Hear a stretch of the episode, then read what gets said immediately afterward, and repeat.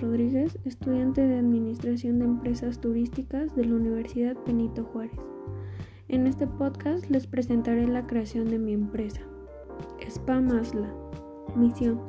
Brindar a los clientes los mejores masajes y tratamientos para la piel en un ambiente tranquilo y sereno para que tengan una experiencia memorable.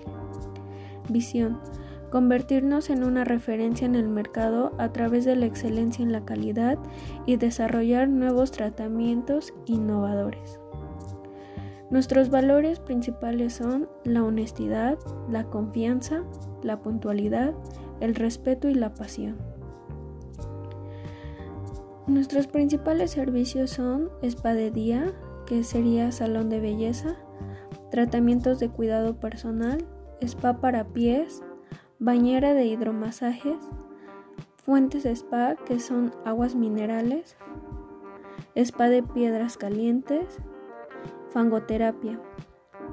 Consiste en baños de barro para la salud en general o para tratar una variedad de afecciones médicas, arcillas y turbas medicinales.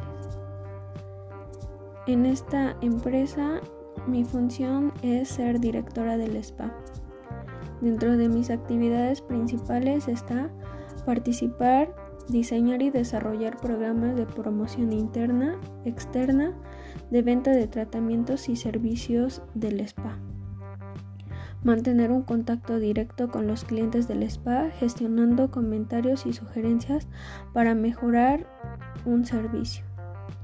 Mantener el contacto y comunicación con los diferentes grupos de interés proveedores de producto y servicio, capacitación del spa, etc. Analizar los informes de reservas diarias, tratamientos realizados, costeo por día y tratamiento, actividad y programa, comentarios de los clientes, requerimiento de suministros, desempeños del personal y de especialistas creando planes de acción para mantener, corregir o mejorar dichos resultados realizar el seguimiento a los procedimientos establecidos en la aplicación de los diferentes planes y programas de innovación y mejora, para mantener el posicionamiento del spa a la vanguardia.